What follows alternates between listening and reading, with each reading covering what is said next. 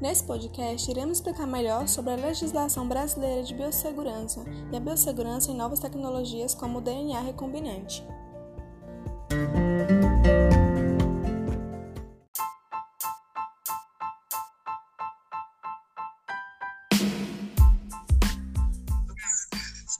Vamos entender primeiro o que é essa legislação brasileira de biossegurança.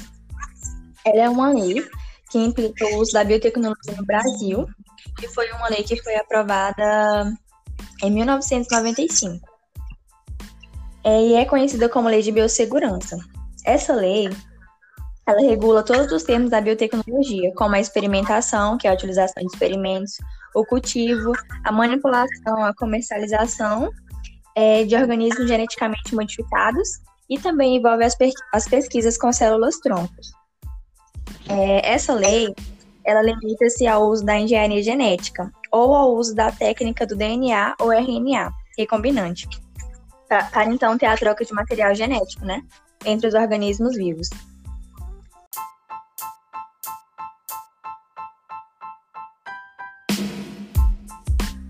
A Comissão Técnica, Técnica Nacional de é uma instância, né, é colegiada multidisciplinar integrante do Ministério da Ciência e Tecnologia de prestar apoio cultivo e de assessoramento ao governo federal, é, que é na formulação de atualidade e implementação da política nacional de biossegurança, de normas relativas à OGM.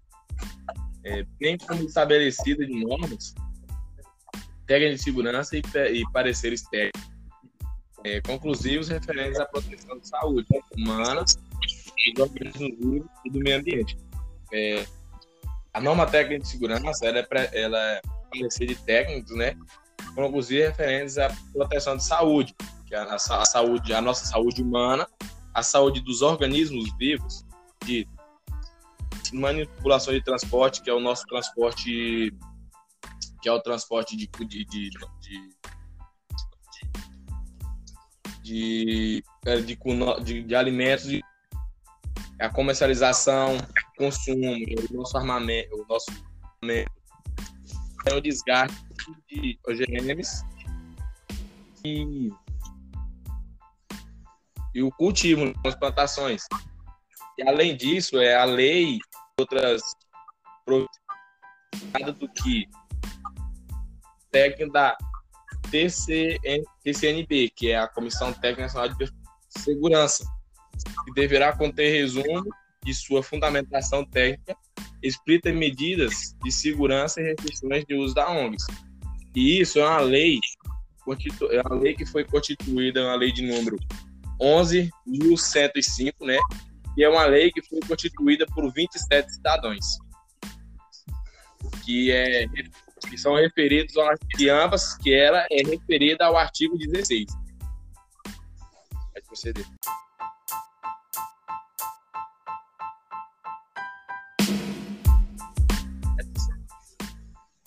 A Lei de Biossegurança ainda regulamentada algumas polêmicas, entre elas está a pesquisa de célula-tronco.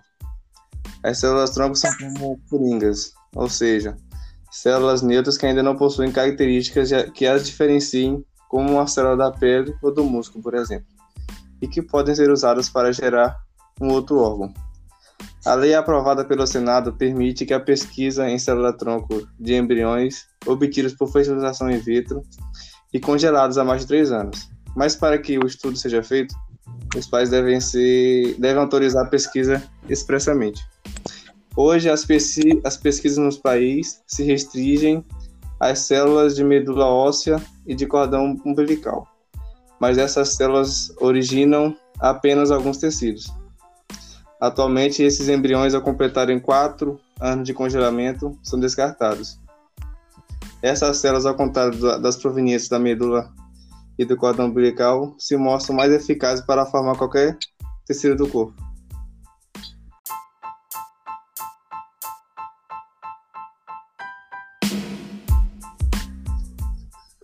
Biossegurança em DNA recombinante. A lei da biossegurança estabelece também as normas de segurança e os mecanismos de fiscalização que envolvem os OGMs. OGM é a sigla de organismos geneticamente modificados. Eles são manipulados geneticamente de modo a favorecer características desejadas, como a cor, tamanho e entre outros. Os OGMs possuem alteração em traços do genoma realizados através da técnica de, do DNA recombinante, podendo formar um transgênico. Os organismos transgênicos são aqueles que receberam genes de outras espécies, podendo ser de plantas, bactérias e alimentos. Agora imagine que separamos um DNA humano, isolamos esse gene humano e colocamos ele no plasmídio de uma bactéria, fazendo assim essa bactéria produzir uma proteína de interesse, como a insulina, formando assim o DNA recombinante. Então, o DNA recombinante nada mais é do que a fusão dos genes dos organismos que me interessam, como o caso do DNA humano, a uma bactéria que irá fazer a leitura da proteína que o humano deveria estar produzindo, por exemplo, a insulina, que pode ser usada no tratamento de diabetes, trazendo assim vários benefícios. Essa técnica vem crescendo muito com o intuito de trazer melhorias para a vida do ser humano. Existem ainda normas para a pesquisa com moléculas de DNA recombinante. Por exemplo, o manejo de resíduos com OGMs deve seguir as fases de segregação, acondicionamento, identificação e destinação final, definidos segundo sua classificação de riscos, bem como a característica dos resíduos gerados, se sólido, perfurocurtantes, etc e, para tanto, existem normas legalmente definidas a serem seguidas. Há também as diretrizes para o descarte desses resíduos, que foram utilizados na manipulação dos OGMs.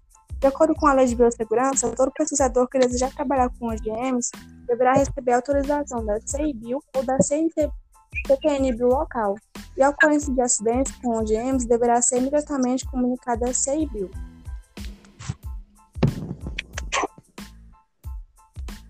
Encerra aí, Cleve.